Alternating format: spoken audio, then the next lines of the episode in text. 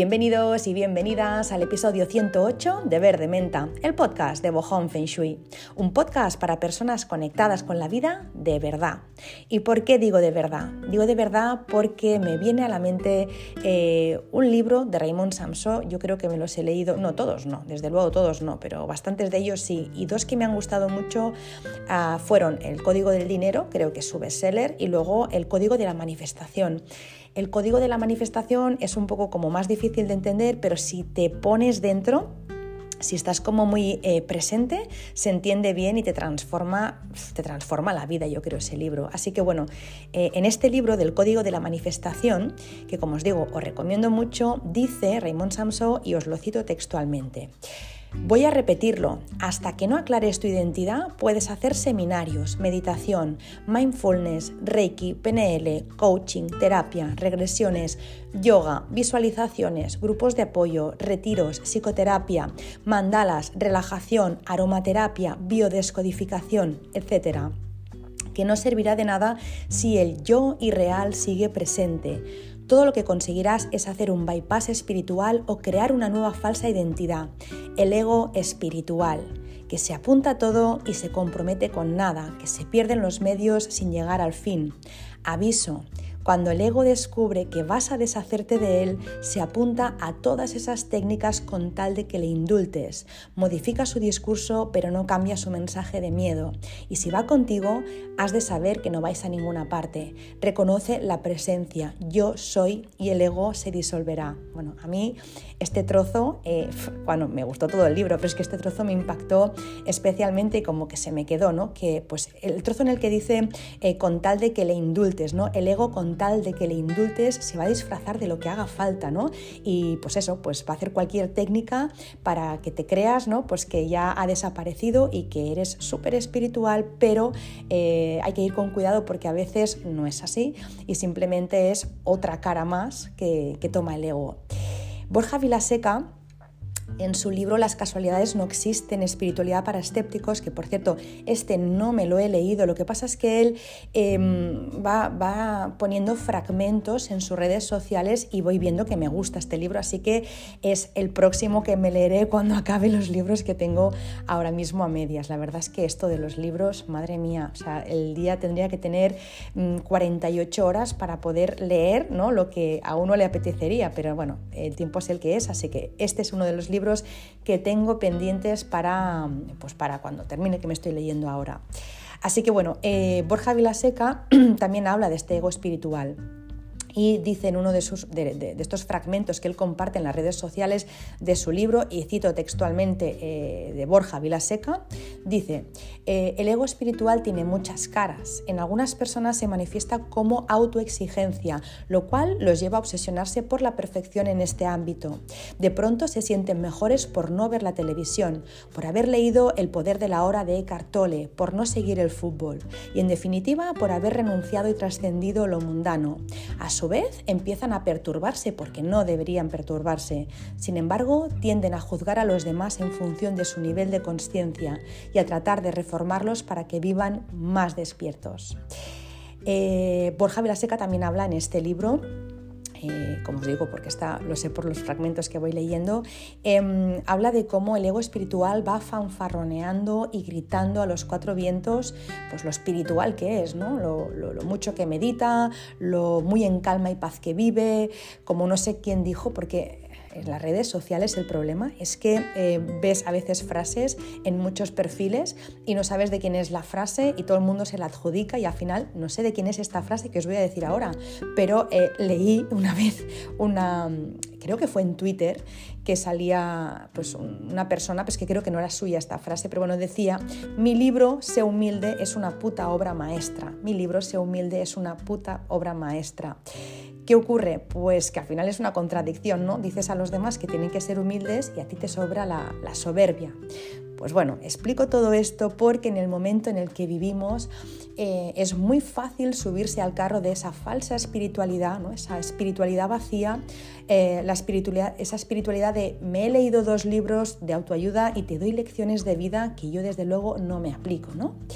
Esto el otro día lo hablaba con, con Susana, con mi terapeuta de biodescodificación. Estábamos hablando, bueno, de la, entre muchas otras cosas, porque las horas con Susana anda que no cunden, sacamos un montón de temas. Pero estábamos hablando el otro día de la idealización o de la coherencia en, bueno, en relación a un tema que le comenté, ¿no? Yo le decía que por mi forma de ser yo no idealizo. Em, yo me puedo encontrar, os lo digo en serio, me puedo encontrar a Lady Gaga en el metro y la miro como si mirara a otra persona, al panadero del pueblo. O sea, es que no, os lo prometo, no sé si a, más personas le pasa, yo me imagino que sí, o quiero creer que sí, o si no es que soy muy fría, pero realmente no, no me despierta nada, no o sea, sé quién es porque al final la ves por la tele o en las redes, o bueno, Lady Gaga, me he dicho Lady Gaga por decir a alguien, ¿eh? pero o sea, que al final es una, una, persona que es famosa, que es conocida, no sé, Paula Echevarría, me da igual quién sea, pero no, no me sorprende verla, no, no, se me, no, me pongo nerviosa, no necesito decirle nada, no, no quiero una foto, no, me da igual. Em, no idealizo, realmente nunca he idealizado em, y tampoco me gustaría que lo hicieran conmigo, ¿no? Es que lo veo una, tontería, lo veo muy absurdo idealizar a alguien. Al final todos somos iguales, da igual el envoltorio ¿no? que tengamos, todos somos exactamente iguales. Yo en, mi trabajo eh, Ahora, em, ahora llevo grupo, llevo un grupo al final en la academia, pues al final somos bastantes personas en la academia, pues alrededor de 230, 240 personas debemos ser actualmente, pero anteriormente eh, en otros trabajos que yo tuve y también siendo ya autónoma y como emprendedora, pues yo llevé pues eh, equipos grandes y me dedicaba a formar a, personas, a, formar a mi equipo, a motivar a personas y luego también había dado eh, formación pues a nivel nacional, ¿no? la compañía en la que estaba. Y en algunos casos me encontraba eh, con personas, pues no sé, pues que quizá eh, tenían la autoestima un poco más floja o quizá les faltaba un pelín de seguridad en sí mismas. Y yo em, podía ver a veces como algunas personas pues me idealizaban como si yo, ya ves tú, o sea, al final es como, ¿el, qué? qué? vas a idealizar? Ya no de mí, de cualquier, o sea, que, ¿no? Al final puedes admirar. Yo la admiración sí que la tengo por muchas personas. A Lady Gaga, por supuesto, pues la admiro por su trayectoria. A Paula Echevarría, pues por la... Al final, admiración sí que me despiertan las personas, pero idealización, la verdad es que no, no acabo de comprender. Y cuando cuando yo daba formación eh, me, pasaba eso. Yo recuerdo tener conversaciones con personas de decirle, oye, salte de ahí. O sea, no, no salte de ahí en el sentido de, me acuerdo una vez que, que una persona, llamé a una persona y, no voy a decir el nombre evidentemente, llamé a una persona, le dije, hola tal, y me dijo, ay, mi diosa. Digo, ¿mi diosa? Venga, hombre, o sea, salte de ahí, por favor, que diosa ni, ni, ni, qué, ni qué historia, soy Marta, ya está, o sea, te he llamado por un tema, o sea, que como que mi diosa, ¿no? O, ay, qué, qué nervios hablar contigo, nervios, ¿por qué? Pues acaso no tengo dos orejas y una nariz como tú, o sea, ¿dónde está el...? No, no, no acabo de entender eso de la idealización. Yo no soy mejor que tú, simplemente, pues no sé, pues en este caso, en la, en la compañía en la que estaba, ¿no? Pues si yo me dedicaba a dar formación era porque llevaba más tiempo pues que eh, otra persona y pues al final, pues pues podía hablar de un tema porque esa persona todavía no había llegado, pero al final simplemente lo que, lo que hacía era allanar el camino, pero no tenía ningún mérito más que ese, ¿no? De allanar el camino a otras personas, pero de aquí a idealizar, pues la verdad es que lo veía un poco chorra, ¿no? Le veía yo a la que, el que no. Pero bueno, aparte de eso, el tema de la idealización a mí me da miedo. ¿Y por qué me da miedo? Porque es peligroso. Yo creo que idealizar es peligroso. Si idealizas, eh, si la persona que idealiza eh, es muy probable que eh, esté también en la otra polaridad y menosprecie. Yo esto, por ejemplo, mirad, con esta persona que, os acabo de poner el ejemplo de mi diosa, yo recuerdo cómo eh, hablaba a las personas a las que idealizaba y cómo hablaba a las personas a las que ella no idealizaba y trataba mal esta persona trataba mal a las personas a las que no idealizaba, de decir, madre mía, o sea, ¿y esta diferencia de trato? Porque una persona eh, no ha llegado todavía a cierto nivel dentro de una compañía, o, o, sea, o porque no tiene lo que tú crees, o sea, hay, hay que menospreciar y a otra persona idealizar, yo lo veo peligrosísimo al final, ¿no? Son, pues bueno, las dos caras de la misma moneda, igual que dice siempre Susana, que el que es víctima también es victimario porque está en las dos polaridades de la misma cuerda, ¿no? Pues bueno, al final eh, idealizar es un desequilibrio, es, un desequilibrio porque igual que idealizas, pues luego te vas al otro polo y eh, pues quizá tratas mal a otra persona. Así que si me, idealizas a mí, yo pensaba, estás tratando mal a alguien, porque es que lo normal sería tratar a todo el mundo por igual, sea como sea, tenga lo que tenga, crea lo que crea, o sea, al final es todo el mundo igual, tenga más, tenga menos, no tenga, es que todo el mundo exactamente igual. Y ahí se nota un montón cómo es una persona. Cuando ves cómo trata a las personas pues más débiles, a las personas que no han conseguido tanto, o sea, para mí es, es clave, es como por ejemplo, pues no sé, ver a a veces, no sé, pues eh, ver a una persona como le habla a, sus abuelos, por ejemplo, a sus padres, ¿no? Es como a ver cómo les tratas, ¿no? Porque eso al final ¿no? muestra respeto eh, hacia los demás o, a ver cómo tratas a alguien, no sé, a un subordinado, si eres tú el jefe o la jefa, a ver cómo tratas a tu subordinado, porque eso habla súper alto de cómo una persona es. Como os digo, para mí todos somos todos somos iguales, no para mí, no, es que al final todos somos iguales, no para mí, es la verdad, todos somos iguales, no hay por arriba, no hay por abajo y como os digo, puedo admirar mucho el trabajo de una persona pues os decía, Lady Gaga, pues desde luego tiene un mérito increíble en cuanto a la trayectoria profesional como cantante. Te gustará más, te gustará menos, no te gustará, pero mérito tiene porque la mujer al final ¿no? se, ha, creado ahí un hueco y, bueno, pues ha, ha, conseguido muchos reconocimientos y muchos premios por su, por su carrera profesional. Eso no lo cuestiono. Pero Lady Gaga no es mejor que yo ni peor que yo. Es igual, mm, aquí no hay idealización que valga. O sea, al final ella hace música y yo hago Feng Shui. Las dos aportamos algo a los demás. Quizá a mí no se me conoce en todo el mundo, bueno, eh, ¿y qué más da? Al final es, eh, eso es aplicable a todo el mundo, o sea, da igual eh, que te conozcan los demás o no, donde hayas llegado o no, somos iguales. Tú haces una función en esta, ¿no? En esta encarnación, yo hago otra y todos somos útiles y todos tenemos nuestro papel, ¿no? Pues bueno, esto os lo decía porque con Susana estábamos el otro día hablando justamente de la coherencia, como os digo, y de la no idealización. Y le decía que yo no idealizo a las personas con las que trato y a las que contrato para que lleven a cabo una tarea. Por ejemplo, un carpintero, ¿no? Estábamos hablando de esto, de cuando delegas una tarea pues un carpintero, un pintor, un terapeuta. Yo no busco eh, que sea perfecto, busco que sea coherente que sean coherentes estas personas con lo que hacen. Yo no busco, ya os digo, que eh, sea, no sé, eh, no, perfecto o excelente. Busco que haga las cosas con cariño, con amor, con, coherencia y con respeto. ¿no? Si contrato a un carpintero, pues quiero que sea bueno en lo que hace, que le ponga amor y que sea de verdad en lo que hace. ¿no?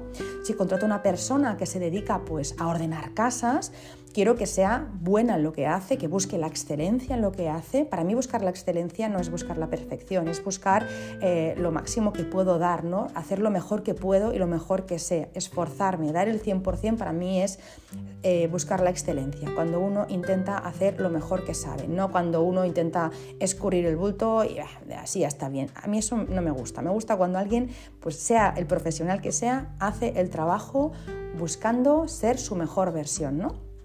Pues si yo contrato a alguien que, ordena casas, pues aparte de que busque la excelencia, eh, lo que busco es que sea coherente con lo que hace y sobre todo, o sea, coherente significa que su casa sea la primera que está ordenada. Es que si me está enseñando cómo ordenar mi casa y la suya está desordenada, hola, ¿dónde, dónde está la coherencia aquí, no? A mí eso de, mm, no, es que a mí no me vale eso de, eh, es que en casa de herrero, bueno, aquí se dice cuchara o cuchillo, ¿no? Depende, hay quien dice cuchillo de palo y quien dice cuchara de palo, da igual, cuchara o cuchillo de palo. En casa de herrero, ¿cómo que cuchara o cuchillo de palo? En casa de herrero, cuchara de hierro, qué puñeta. Si eres herrero, ¿cómo vas a tener la cuchara de palo? Hola, es que no lo entiendo. Si tú no tienes los cuchillos o las cucharas de hierro, ¿qué quieres vender? A mí qué me quieres vender, ¿no? Es más, ¿por, qué no las tienes? A ver, ¿por qué un herrero no debería tener en su casa los cuchillos o las cucharas de hierro? Es que quizá el producto no es bueno, o sea, está intentando vender un producto en el que él no confía, que no es bueno, porque si lo fuera, en su casa el herrero tendría todo de hierro, digo yo, o al menos, ¿no? La cuchara y el cuchillo seguro. Así que si tú no confías en lo que tú haces, ¿por qué debería hacerlo yo, no? Si hay incoherencia en ti, ¿por qué debería confiar yo en ti? Tú tienes que ser el primero que utilice las cucharas y los cuchillos de hierro. Y luego tú y yo hablamos si te compro o no te compro, pero desde luego tiene que haber una coherencia, ¿no? O si yo, por ejemplo, contrato a un coach para que me ayude a organizar mi vida laboral, mi vida financiera o lo que sea, eh, amorosa, lo que sea. Yo quiero que él o ella tenga esa vida ordenada también. O sea, yo no puedo eh, contratar a un coach caótico y arruinado. Imaginaros que estamos hablando del tema financiero. Yo lo que no voy a hacer es contratar a un coach que está arruinado porque no me puede enseñar nada. ¿Qué me va a enseñar? Yo no puedo seguir sus pasos porque lo único que hace básicamente es recitarme un manual de autoayuda y decirme que yo puedo. Pues si yo puedo, tú también puedes entonces, ¿no? Así que primero te lo aplicas tú y luego hablamos. Em, siempre se, decía en la compañía en la que trabajaba anteriormente ¿no? que un jefe te dice lo que tienes que hacer y un líder te, eh, muestra el camino que tienes que seguir. Yo considero que al final eh, todas las personas ¿no? tenemos que predicar con el ejemplo. Si tú eh, eres coach, pues el primero que te tienes que aplicar las enseñanzas eres tú y una vez tú ya te lo has aplicado, pues entonces puedes explicárselo a los demás. Además es que es mucho más creíble porque te sale por los poros, pero cuando tú no te lo has aplicado, al final se nota, se nota que lo dices con la boca pequeña, porque, no, porque sabes que en cualquier momento pues la persona te puede, te puede preguntar, ¿y tú? ¿Cómo estás tú? ¿no? ¿Y qué contestas? ¿Le mientes o le dices la verdad? Si le mientes, qué mal coach. Y si le dices la verdad, eh, pues te va a decir, vale, pues si tú no tienes dinero, ¿cómo me vas a enseñar tú a mí a tenerlo? Entonces, coherencia. Es lo que le decía la Susana. Yo busco coherencia en las personas, no busco que sean perfectas, simplemente que sean coherentes con lo, con lo que hacen, ¿no?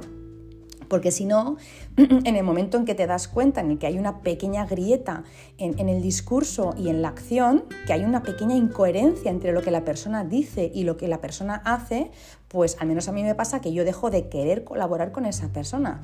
No es idealización, es que me ocurre desde siempre. Cuando veo que alguien dice una cosa pero hace otra, pues, pues se me cae todo, ¿no? Se me, se, me, se me rompen todas las estructuras, se me cae el suelo, no puedo continuar porque al final no sé, es que no se aguanta, ¿no? Todo eso es, em, es humo, está vendiendo humo, no, no, no tiene, no tiene una, una, buena, una buena base. Si yo estoy tratando, por ejemplo, con una persona que me está enseñando espiritualidad y veo que luego su vida pues eh, está patas para arriba, pues me, me, me, cuesta, la verdad, me cuesta mucho creerla. No sé si también os pasa a vosotros, supongo que sí, no sé. O lo mismo soy muy rara, que también puede ser. O por ejemplo, no sé, si yo conozco a una persona, una profesora pues, de meditación, vamos a poner por caso, una persona de meditación, y me dice que tengo que dejar la mente en blanco y luego veo que a ella se le atropellan los pensamientos todo el tiempo, eh, que habla muy rápido, eh, que tiene diarrea verbal y, que, ¿no? pues que está todo el día pues como en modo caótico, pues al final lo que hace habla tan alto que no puedo escuchar lo que dice, ¿no? Siempre se dice eso, lo que haces habla tan alto que no puedo escuchar lo que dices, al final me fijo más en lo que haces que en lo que dices, ¿no? Que eso es donde está ahí, es como, por ejemplo con los niños, es como come fruta y tú que estás comiendo en el A, pues mm, ya, yo te digo lo que tienes que hacer, no lo que yo haga, ¿no? Pues no, no, o sea, hay que predicar con el ejemplo, es que si no, el otro no se queda con lo que le dices, se queda con lo que ve. Hay que leer, pero tú lees, no, pues entonces no va a leer. Un poco, ¿no? Es coherencia. Pues bueno, un poco todo esto viene con lo del ego espiritual que comentaba al principio, ¿no? Que muchas veces nos encontramos personas, y más con el boom de las redes sociales, que se ve muchísimo más, pues que muestran una cara muy espiritual, pero luego esa espiritualidad brilla por su ausencia. Al final la espiritualidad no está en ponerte una túnica, raparte la cabeza, ponerte incienso y en la postura de flor de loto eh, ir cantando mantras por casa. Eso no es ser espiritual. Al final la espiritualidad va por dentro. La espiritualidad es algo que se siente, no hace falta coger un megáfono y gritar a los cuatro vientos, soy espiritual, ¿no? Para que los demás lo vean. La espiritualidad es la conexión con uno mismo y con la vida y eso se ve en cada paso que uno da, en cada paso. Cuando tú estás en este punto, ¿no? Que al final es un poco al que intentamos aspirar, ¿no? Estar conectados para, al final cuando estás en ese punto, jolín, es cuando mejor estás, porque la mente no interfiere, o sea que todos un poco estamos buscando, ¿no? Llegar a ese punto de, oh, de paz, ¿no? Em, pues bueno, cuando estás en ese punto, al final incluso la abundancia se manifiesta eh, en todos los ámbitos de tu vida, porque no hay escasez ni límites en tu mente, no, no hay filtro. Entonces, una persona que es espiritual es abundante porque está conectada con la vida y la vida vibra en abundancia. Así que la persona espiritual, pues lo es en todas partes. Es que lo es en el supermercado, lo es en un concierto de ska, lo es en una pista de baile, lo es en el trabajo, lo es en casa, lo es allí donde esté, porque ser espiritual no es eh, ¿no? esa fachada. Ser espiritual es eh, estar conectado contigo y con la vida todo el tiempo o, o, la mayor parte del tiempo.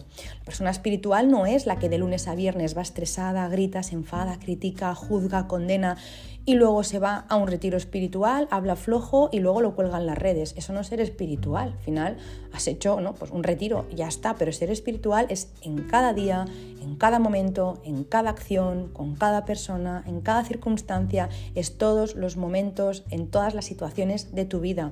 Eh, tratas al del supermercado, o sea, eh, la, tratas igual que, que, si te encontraras, como decía, a Lady Gaga. Al final es como tener esa conexión de sentir que todo es uno, de que no hay, de que no hay mm, diferencias, de que todo está unido, de que no, que, no somos ¿no?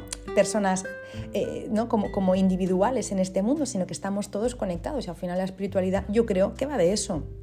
Así que la persona, pues eso, que de lunes a viernes está como una moto y el fin de semana pues hace una clase de yoga o se va a un retiro y lo cuelga en las redes, eh, para mí esa persona pues sigue viviendo a través del ego, ¿no? Su alma sigue atrapada en lo material, solo que ahora lo material es un disfraz espiritual, solo es eso.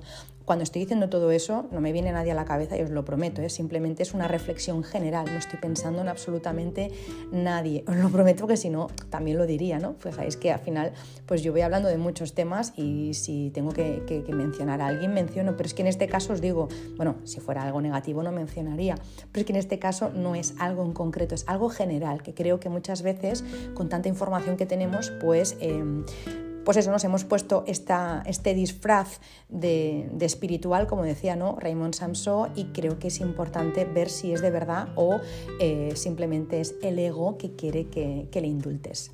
Gracias por estar aquí, una semana más, un episodio más. Deseo que vosotros, vosotras, vuestras familias y seres queridos estéis todos súper, súper bien. Y hoy vamos a hablar de algo muy simple y a la vez muy importante. Y el tema es cómo debe ser una cama para que tenga buen feng shui. El otro día me decía una persona a, la que le hice el estudio de Feng Shui que por qué las camas tienen que tener cabecero si en Japón se duerme en futones que se enrollan durante el día. Me decía que en China seguramente tenía que ser algo parecido, ¿no? Si en Japón se, utilizaba el futón, pues en China tenía que ser algo parecido. Eh, me decía que en China no utilizaban camas occidentales ni cabeceros de cama. Y yo lo que le contesté fue que me encuentro en muchas ocasiones que se confunde las costumbres, las tradiciones y el estilo entre China y Japón. Eso no solo pasa en las casas, pasa también en la decoración, pasa en los jardines, pasa en, muchos ámbitos que se confunde. Al final todo es oriente, pero hay diferentes costumbres, tradiciones en cada uno de los países y culturas. ¿no? Feng Shui no nació en Japón, el Feng Shui nació en China y las camas allí no son futones, son camas, o al menos eran, ahora yo desconozco, pero eh, en un principio eran camas muy elaboradas, sobre todo pues la gente que tenía la posibilidad, ¿no? Eh, pues camas muy elaboradas con, pues, con, tallas de madera, eran camas pues que se, se podían parecer un poco a un dosel, no estas que son como, bueno, como de, como de rey o de reina o de emperador, ¿no? estas camas que tienen dosel y columnas y que llevan tallas de madera y sí que tenían cabecero, claro que tenían cabecero. Por otro lado, China y Japón siempre han sido los eternos rivales. En China se decía que no proteger tu espalda era como dejar tu cuello al descubierto para que viniera un guerrero samurái y te cortara la cabeza con su sable. O sea, eso se explica o se explicaba por el tema de, pues en este caso del cabecero, pero si no, en general por la ubicación. No hay una forma eh, equilibrada de colocar o de disponer los elementos para que haya equilibrio y siempre, pues, eh, para explicarlo se hace referencia a los cinco animales celestiales. Entonces, siempre se dice que tienes que tener tortuga negra detrás. ¿Qué significa? Pues en el caso de la cama tener un cabecero, una pared con cabecero. En el caso de un escritorio tener pues una silla alta y también pared detrás. En el caso de una casa que tenga una montaña detrás o un edificio, siempre es tener la espalda protegida. Y se ponía este ejemplo del samurái porque si yo no tengo la espalda protegida, imaginaros, estoy pues en una cama que está en medio de, mi habitación y que no tengo cama y no tengo pared detrás, viene uno ¿no? y, me, y, me puede dar por detrás. O, yo qué sé, o estoy trabajando, eh, no veo quién entra por detrás ¿no? Eh, estoy trabajando en el despacho, no veo quién entra y también me puede dar una colleja si quiere. Entonces, un poco se hacía, se pone este ejemplo por lo mismo, porque siempre hay que tener siempre la espalda protegida. Mm, mirad, eh, las personas famosas siempre llevan a alguien eh, ¿no? que les protege, siempre llevan a alguien que, les, que, les, guarda la espalda, los guardaespaldas. O, pues, por ejemplo, eh, no sé, los policías, ¿no? Normalmente cuando están en una, en una de estas pues, misiones, por ejemplo, podríamos decir, no sé si son misiones o cómo son, pero si están buscando, no sé, pues a alguien, eh, van ¿no? con la pared pegada a la espalda y con la pistola apuntando y con la pared pegada a la espalda, ¿no? no nos gusta ir con la espalda desprotegida porque te sientes muy indefenso o indefensa. Así que en el tema de la cama es exactamente lo mismo. Por eso, eh, pues eh, lo del cabecero, ¿no? Siempre hay que tener una pared detrás para estar cubierto por la espalda, como os digo, por los cinco animales celestiales. Y eso viene eh, de la escuela clásica de Feng Shui, eso viene de Sange, la escuela clásica de Feng Shui, la escuela de la forma es Sange y habla de los cinco animales celestiales. Así que esto es de, pues, de hace miles de años, esto es desde el origen del Feng Shui, que ya siempre se ha buscado tener protección trasera, tanto en las formas exteriores como las interiores. Pues bueno, además eh, de tener eh, cabecero para protegerte, ¿no? Em, el, cabecero también tiene otras ventajas. Tener un cabecero ¿no? en la cama tiene otras ventajas. Por ejemplo, ¿cuál? Protegerte del frío de la pared. Parece una tontería, pero la pared está más fría que el cabecero. Entonces, eso eh, se nota una barbaridad. Luego también hace de escudo si hay cables pasando por detrás de la cabeza. Si tú tienes dos mesillas de noche y pasan los cables por detrás, un cabecero también puede hacer un poco de escudo para que los cables no estén directamente ¿no? tocando a, tu cabeza. Y luego también el tener, tener cabecero, y según qué forma tenga más, pero eso ya sería más específico y eso lo explico en la academia online, em, el cabecero también apoya a la estrella de montaña, que es la estrella de la, de la habitación, que tengamos. ¿no? Entonces, si yo tengo una muy buena estrella, imaginaros que yo duermo en una estrella 8, en una estrella 6, en una estrella 1, y tengo un buen cabecero, estoy apoyando a esa estrella, ¿no? Entonces, bueno, eso es más específico, pero el cabecero tiene muchas funciones. Así que lo primero para tener una cama con buen feng shui es tener cabecero. Es necesario poner un buen cabecero para sentir lo que os decía, esa estabilidad, esa protección, esa seguridad. Cuando no tenemos cabecero, pues bueno, nos sentimos vulnerables, nos sentimos eh, desprotegidos, desprotegidas, nos sentimos inestables. Hacer la prueba, eh, dormid sin cabecero, lo mismo lo, estáis haciendo y tú puedes decirnos, oh, estoy durmiendo bien, vale, ahora ponte un cabecero y dime cuál es la sensación. Es que es, vamos, mm, innegable, o sea, hasta la persona con menos sensibilidad puede sentir la diferencia que hay de dormir con cabecero o sin cabecero. Es, una, es un cambio abismal, son 180 grados. Así que bueno, el, sentirnos pues, protegidos, estables, eh, ¿no? seguros, todo eso tiene un impacto en nuestro subconsciente y sabemos que lo que ocurre en nuestro subconsciente es lo que se refleja luego en nuestra vida. Así que lo que está en el subconsciente luego se hace consciente. Así que esas pequeñas sutilezas como puede ser el tener un cabecero hacen que, haya, que tenga un impacto en nuestra vida diaria, en nuestro día a día. El cabecero, ¿cómo tiene que ser? Pues tiene que sobresalir por lo menos un palmo de la cabeza una vez tumbados o tumbadas. ¿vale? Una vez tumbados te tiene que pasar por lo menos un palmo más o menos, más o menos unos 20 centímetros por encima de la cabeza. Además, también lo ideal es que esté apoyado en una pared maciza sin nada detrás. Es decir, em, eh, la moda esta que, bueno, pues que hemos visto de unos años ¿no? hacia aquí, de, interiorismo sobre todo, que queda muy bonito, pero al final eh, una cosa es ver la foto en la revista, la otra es dormir todos los días allí. Yo he hecho casas con este tipo de cama exenta en medio de la habitación eh, y detrás tener, pues, no sé, la pared del baño, o sea, que el cabecero sea, pues, la pared que da con la ducha o la pared del vestidor. Yo he hecho casas de este, de este estilo y las personas no están a gusto. La mayoría de personas no están a gusto. O, pues, no sé, o sea, normalmente hay o el vestidor o el baño. Pero bueno, aunque fuera otra cosa, bueno, el baño es peor, pero aunque fuera otra cosa, eh, lo ideal, lo ideal, eh, si es posible, es que la pared, eh, o sea, que la pared sea sólida y que no tenga nada detrás. Es más, que no tenga ni puertas ni ventanas laterales, incluso aunque fuera una, una pared sólida, que no hubiera una, puerta o una ventana en esa pared, aunque no haya nada detrás, pero que no, hubiera ninguna apertura, que fuera lo más yin posible esa pared. Eso es lo ideal para apoyar ah, el cabecero de la cama. ¿Qué más? Pues el cabecero no tiene que ser de metal, no debería ser de metal, ni de barrotes de metal, ni de forja decorativa, ni debería tener agujeritos, ni ser de paja o de rejilla o de esto que últimamente vemos mucho, ¿no? que son como fibras naturales pero con mucha apertura, con mucho hueco. Eso deberíamos evitar. Tampoco es ideal que sea un cabecero de láminas de madera separadas, eso que vas viendo líneas ¿no? en vertical o en horizontal, siendo peores las verticales. ¿eh? Pero bueno, es mejor que no tenga separaciones en lamas y lo ideal es que sea pues un cabecero mm, sólido y compacto, un cabecero que puede ser de madera o de madera tapizada perfecto. Si además pues, de tapizado pues, está acolchadito, ¿no? como los que tienen capitoné, pues perfecto, porque es más agradable al tacto. ¿no? Así que eh, sólido, de una sola pieza, em, de madera, madera tapizada, con capitoneo no, más blandito, como, no sé, como os guste, pero de una sola pieza, que no haya líneas divisorias, ni agujeritos, ni nada. Si lo compramos de tela, el, cabecero, que los venden, ahora los venden sueltos, tú miras en cualquier página y te venden cabeceros sueltos de tela, de, algodón, de lino, pues bueno, hay que procurar que sea desenfundable ese cabecero y que se pueda lavar o con un paño o bien que se pueda eh, sacar y poner directamente en la lavadora, porque no hay nada que baje más la vibra de una habitación y que sea más feo ¿no? que un cabecero que está amarillento y sucio por el roce con la cabeza. Al final, eh, por mucho que uno se duche, pues al final el pelo pues, siempre tiene, ¿no? Siempre suelta pues grasa, ¿no? Al final, eh, por mucho que uno se duche, pues cada, ¿no? Cada, día, pues yo creo que vamos soltando grasa. Entonces el roce, ¿no? Al final hace que el, cabecero esté sucio. Pues eso se tiene que poder lavar, porque si no queda muy, muy feo y no, no es lo suyo. ¿Qué más? Em, no vale, esa es otra de las cosas que a veces me preguntan y que también veo mucho, que no vale con hacer un saliente de obra.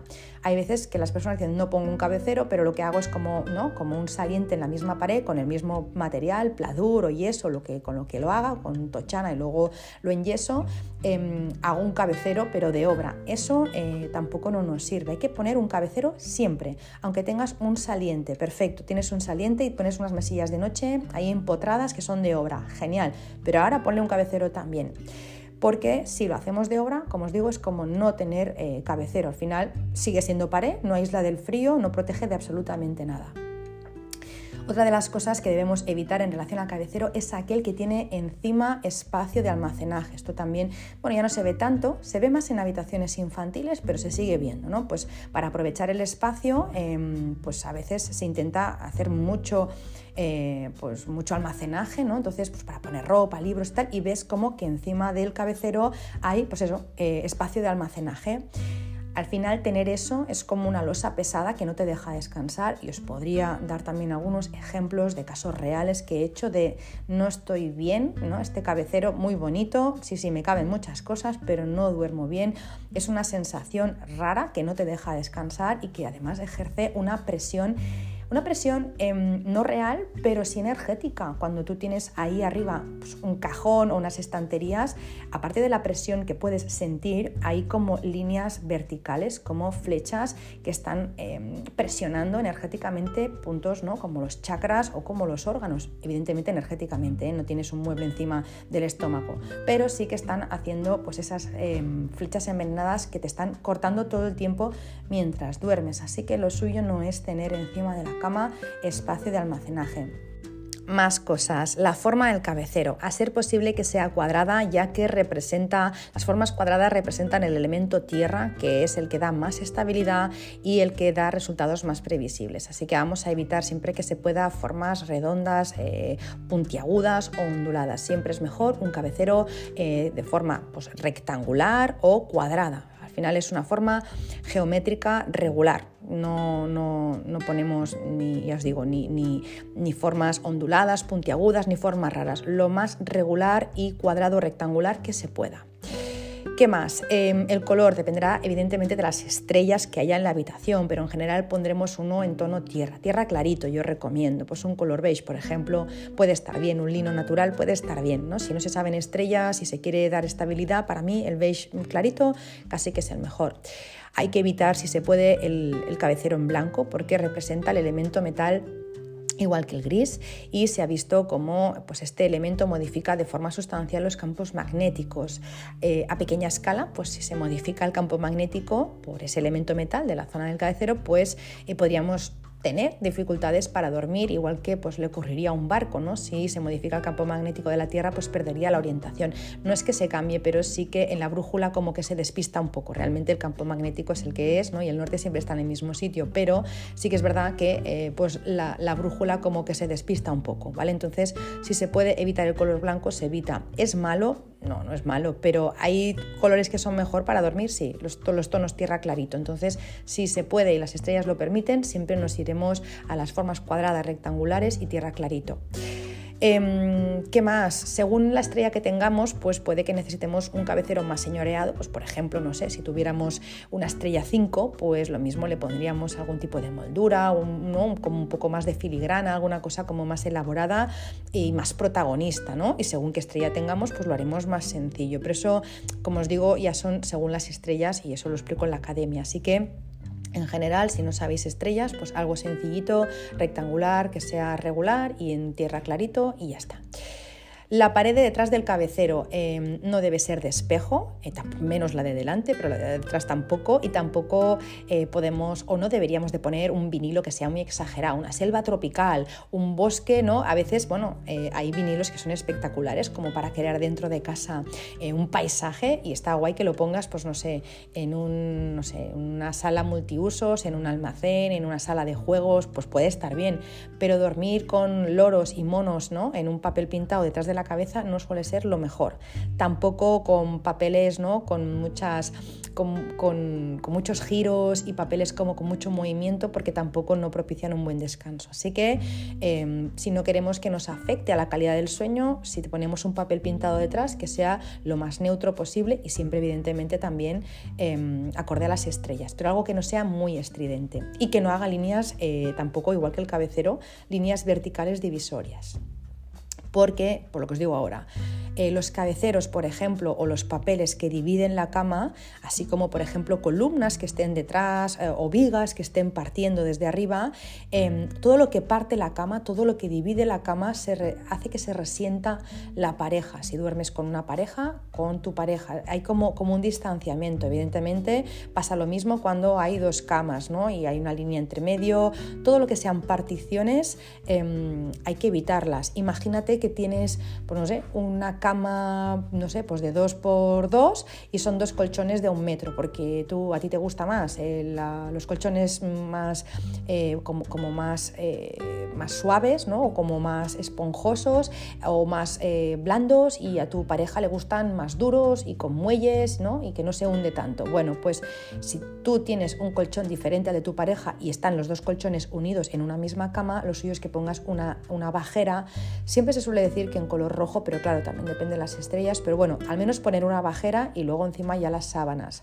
Yo sí que es verdad que lo de la bajera roja eh, lo veo bien siempre y cuando luego pongas otra bajera. Es decir, si tú pones eh, las dos camas unidas, una bajera roja y encima otra bajera del color que necesites para, ¿no? para tu habitación y luego ya las sábanas, ahí lo veo bien. Si pones la bajera roja solo para unir las dos camas y no pones nada más de encima, pues tener un problema porque al final eh, las estrellas que tengas en la habitación no todas admiten el fuego del, color rojo, ¿no? Así que bueno, lo que sí seguro, unir las dos, no pongas dos, dos bajeras individuales. Y si puedes hacerlo así, como te digo, bajera roja y luego otra bajera y luego ya las sábanas o la funda nórdica, pues mucho mejor. ¿Qué más? No hay que colgar nada encima de la cama, ni estanterías, ni espejos, todo eso, igual que con el, con el espacio de almacenaje, ¿no? Encima del cabecero no tiene que haber nada. Es más, si se puede, eh, incluso evitar cuadros. Es mejor poner un vinilo o si se tiene que poner un cuadro que sea algo muy, muy ligerito. Espejos, ni, vamos, como os digo, ni de broma, poner un espejo encima, aparte es que, se puede caer. O sea, es que mm, las paredes a veces, o sea, tú, tú, lo puedes colgar bien, pero a veces hay movimiento ¿no? terrestre se te puede caer el espejo encima y es peligrosísimo. Así que encima de la cama eh, evitamos el máximo el poner peso. Si se puede poner vinilo, papel pintado o algo muy ligerito, vale, pero si no, mejor no, poder no poner nada. Cabecero ya hemos visto. Vamos ahora con la cama propiamente. Lo primero es importante que eh, evitemos el uso de los canapés y camas con cajones de almacenaje debajo en realidad debajo de la cama no habría que guardar nada. La cama tiene que poder respirar, la energía tiene que poder pasar por debajo, tiene que poder circular, tener espacio eh, pues para que se mueva el ki. Y no solo, em, no solo es eso, sino que tener eh, trastos debajo de la cama, porque cuando tienes cajones y tienes canapé, pones trastos, ponemos trastos, em, eh, hace que no descanses. O sea, el, tener que, que, interfiera en el sueño. Así que poner cosas debajo, el ki no circula, se acumula suciedad y encima no se descansa porque hay muchas cosas que interfieren. Es verdad que si son sábanas, pues bueno, no es tan chungo, pero si empezamos a poner, no sé, pues, pues eh, aparte de ropa, pues ponemos aparatos electrónicos, ponemos el aspirador que no sabemos dónde guardar, eh, ponemos pues cables, todo eso, al final sí que interfiere. Es una de las primeras cosas que, las personas pues a las que les hago el estudio hacen, sacar todo lo de debajo de la cama y ya solo con eso ya notan. Luego ya vemos estrellas, pero solo con este pequeño detalle ya se nota un montón. ¿Qué más? Si tenemos, em, si tenemos un canapé en vez de una cama con cuatro patas que pueda respirar, lo que ocurre también es que se da una alta concentración de energía estática. Y os leo literalmente eh, de la página eh, www.aprendizaje.mec.edu ahí explica muy bien el tema de la electricidad estática y dicen, la electricidad es un tipo de energía que se puede contener en un solo lugar o que se puede mover de un sitio a otro. Cuando la energía se mantiene en un solo lugar se la conoce como energía estática, que significa que no se mueve. La electricidad que se mueve de un sitio a otro se llama electricidad corriente. Pues bueno, eso mismo es lo que pasa debajo de la cama. Si la energía no se mueve, se crea esa electricidad estática. Por eso no se aconseja ninguna estructura que impida que el ki circule abiertamente. Es mucho mejor, como os digo, una cama convencional de cuatro patas de las de siempre. Si ya se tuviera un canapé abatible, pues lo que os decía, lo mejor es guardar ropa, sábanas, pero nunca esos objetos o aparatos electrónicos y sobre todo si eh, se tiene ese canapé una vez a la semana hay que retirar la cama por completo y limpiar en profundidad debajo para que no se acumule suciedad y tampoco la electricidad estática. A la hora de elegir la cama, cuando vayamos a elegir una cama, si estás en proceso de comprar una cama ahora, hay que optar siempre por una cama hecha de materiales eh, pues, nobles, materiales orgánicos que no sean conductores de la electricidad, como por ejemplo lo puede ser la, madera hay que intentar evitar que sean de hierro y que tampoco sean camas tapizadas con materiales sintéticos como pues, el polipiel, la polipiel, perdón, otros materiales que son derivados del petróleo. Más importante o igual de importante es la solidez de esa cama, ¿no? no solo para tu espalda, sino para tu tranquilidad y sensación de estabilidad.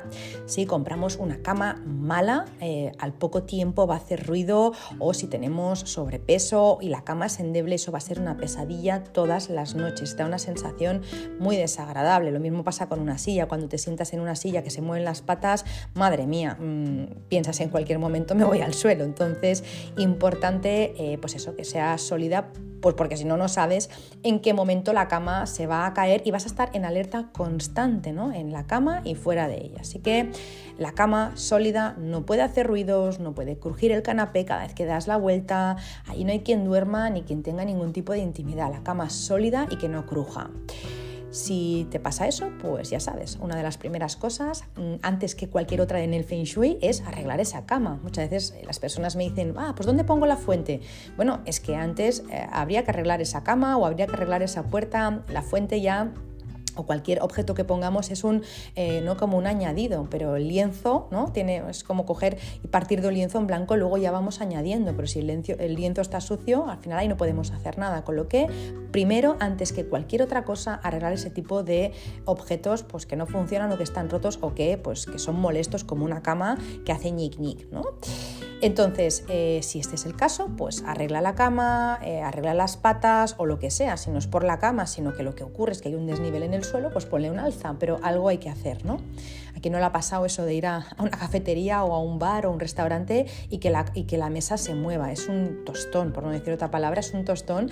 No, no, puedes, no, puedes hablar tranquilo o tranquila porque cada vez que apoyas el, codo la, mesa se va para un lado. Bueno, da una sensación de inestabilidad y tranquilidad que no, que no mola. Y con la cama pues aún más porque pasas ocho horas. Así que como os digo, si tu cama pues, eh, pues eh, hace ñic ñic o se mueve o bueno, pues no es estable, revisa eh, lo de las patas, revisa el desnivel, revisa las tuercas, las abrazaderas, los tornillos y revisa en general todo el desgaste de la cama. Y si no hay nada que hacer, oye, pues ya ha cumplido su función, la reciclas, la donas, la tiras o lo que yo no, ni la vendería porque quien se la vaya a quedar pues se va a encontrar con más de lo mismo, ¿no?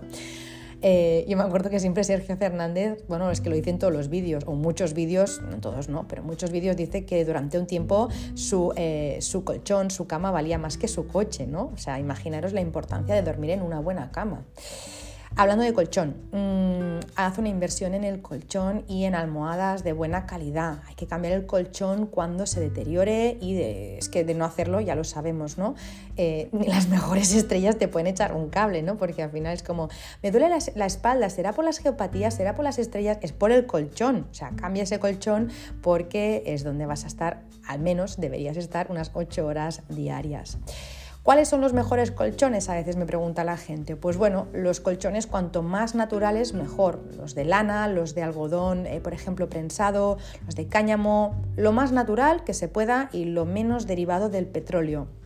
Había un artículo en la revista Cuerpo Mente eh, que decían, y os lo voy a citar textualmente, ¿vale? La revista Cuerpo Mente, de la que soy eh, fan desde, desde, que salió, creo, desde muy pequeñita. Ahora hace tiempo que no la compro, pero me ha gustado, pequeñita no, adolescente, perdón, cuando aún no había internet, qué vieja soy. Cuando aún no había internet, pues a mí me gustaban los temas de autoayuda y me compraba la revista eh, Cuerpo Mente. Pues en esta revista hay un artículo que dice, los colchones convencionales tienen nylon, poliéster y poliuretano, que emiten compuestos orgánicos volátiles asociados a problemas respiratorios, de piel, cefaleas y hasta alteraciones hormonales.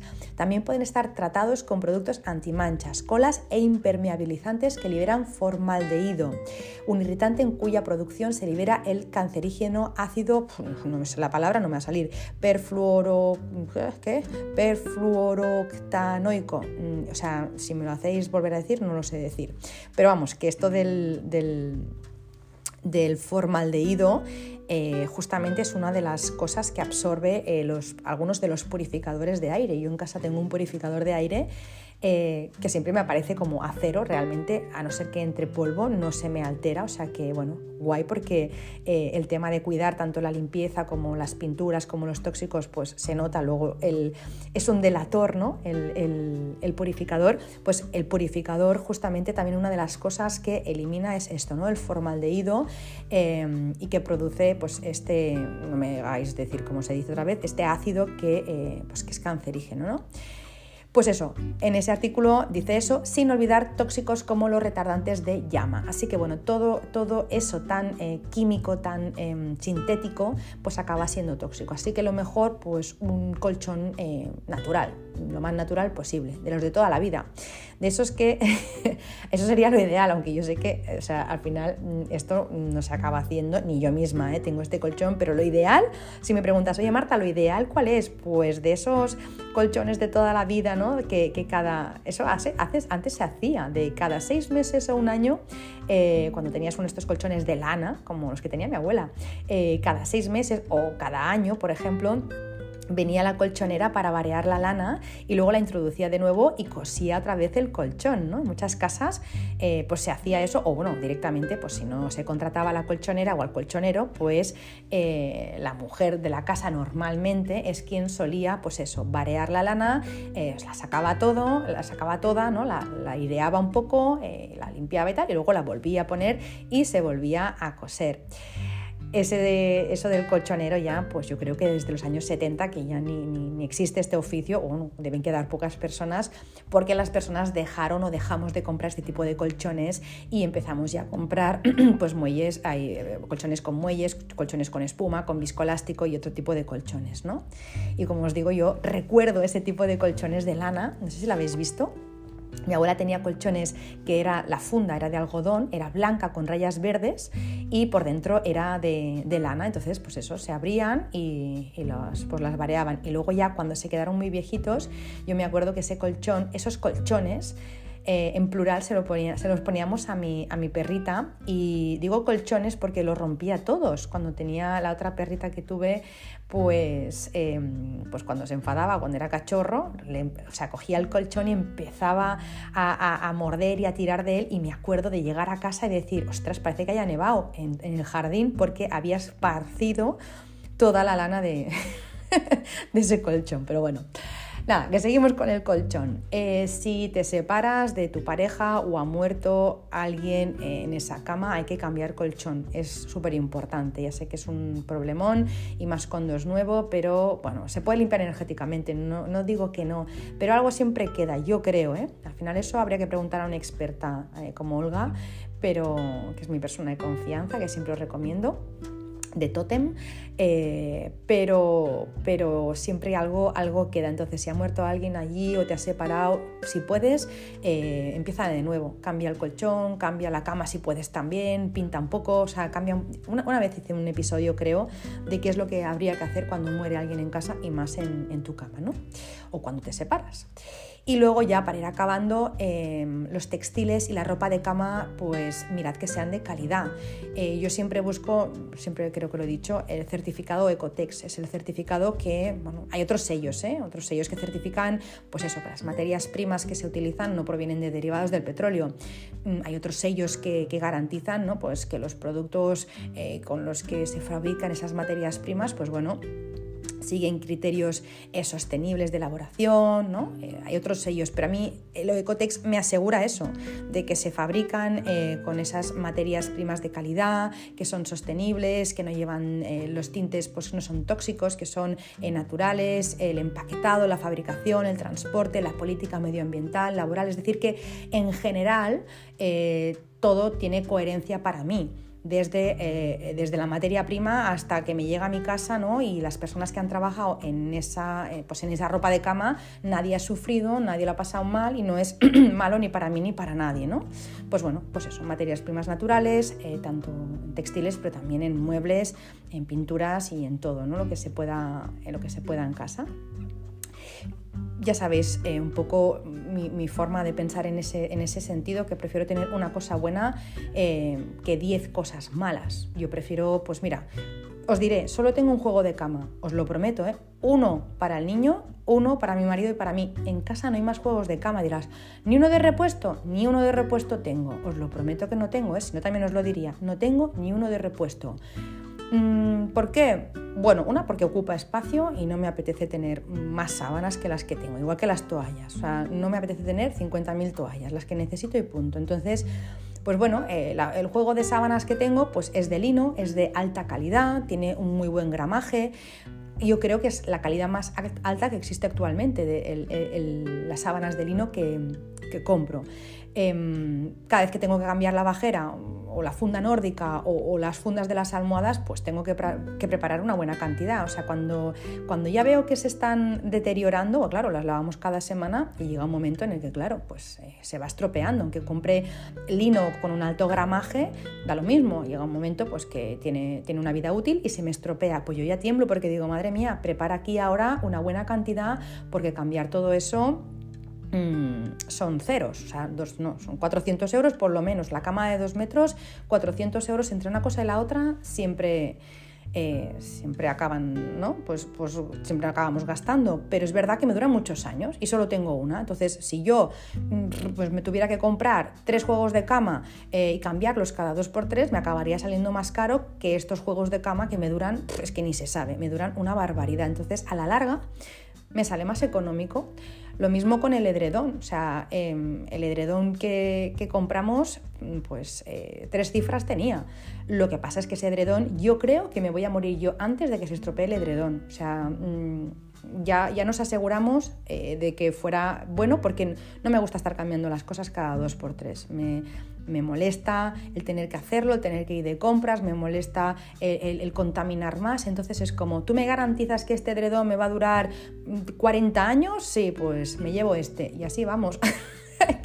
tenemos las pocas cosas que tenemos son buenas y no así no acumulamos edredones y, ahora este lo, envaso al vacío, luego no, no quiero tanta historia, quiero un edredón para todo el año y que me dure toda la vida y ya está. Y ya no solo porque me moleste o me deje de molestar el hacerlo, sino es que al final el dormitorio, en especial la cama, es súper importante en tanto que es donde pasamos pues por lo menos 8 horas, entre 6 y 8 horas durmiendo todos los días. Si nuestro dormitorio y nuestra cama especialmente no propicia un buen descanso, si no nos eh, proporciona un sueño reparador al día siguiente, no hay quien funcione. No, eh, no pensamos ni reaccionamos rápido, estamos de mal humor. Con el tiempo, por supuesto, nos vamos desvitalizando, vamos perdiendo neuronas, vamos perdiendo perdiendo memoria, vamos perdiendo capacidad de concentración, acabamos teniendo dolores, estamos desganados, tomamos decisiones equivocadas, estamos irritables, podemos incluso tener episodios de, ¿no? pues de bajo ánimo, incluso de depresión, podemos tener accidentes cuando no dormimos bien, podemos tener accidentes por no eh, tener bien los reflejos, no, em, no, estamos al 100%, incluso cuando no dormimos bien, si estamos flojitos, pues también podemos... Eh, podemos acabar como, como,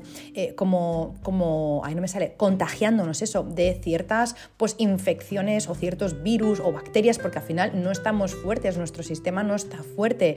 Em, no sé, que al final dormir mal es un rollo, que a quien no le ha pasado épocas de, de estar malito, tener hijos, lo que sea, y estás hecho un moco cuando tú no duermes bien, así que Em, no sabéis lo que es el no, o sea, el no dormir bien, no dormir o no dormir bien, al final ah, acaba pasando factura y yo creo que es una de las peores. El comer mal y el dormir mal es una de las peores cosas que podemos hacer. Tenemos que darle buena gasolina a nuestro cuerpo porque nos tiene que llevar muy lejos y tenemos que hacer muchas cosas todavía en esta vida.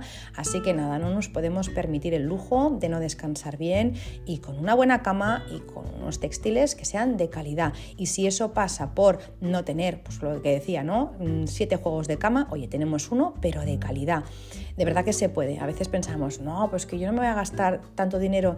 Al final, si acabas sumando y acabas recortando de aquí y de allí, te puedes comprar unas sábanas buenas y que te duren muchos años y dormir, pues eso, oye, como un rey o como una reina. Y nada, hasta aquí. Madre mía, que no veas cómo, cómo le daba las sin hueso. Espero que os haya gustado el episodio de hoy, que os haya sido de utilidad.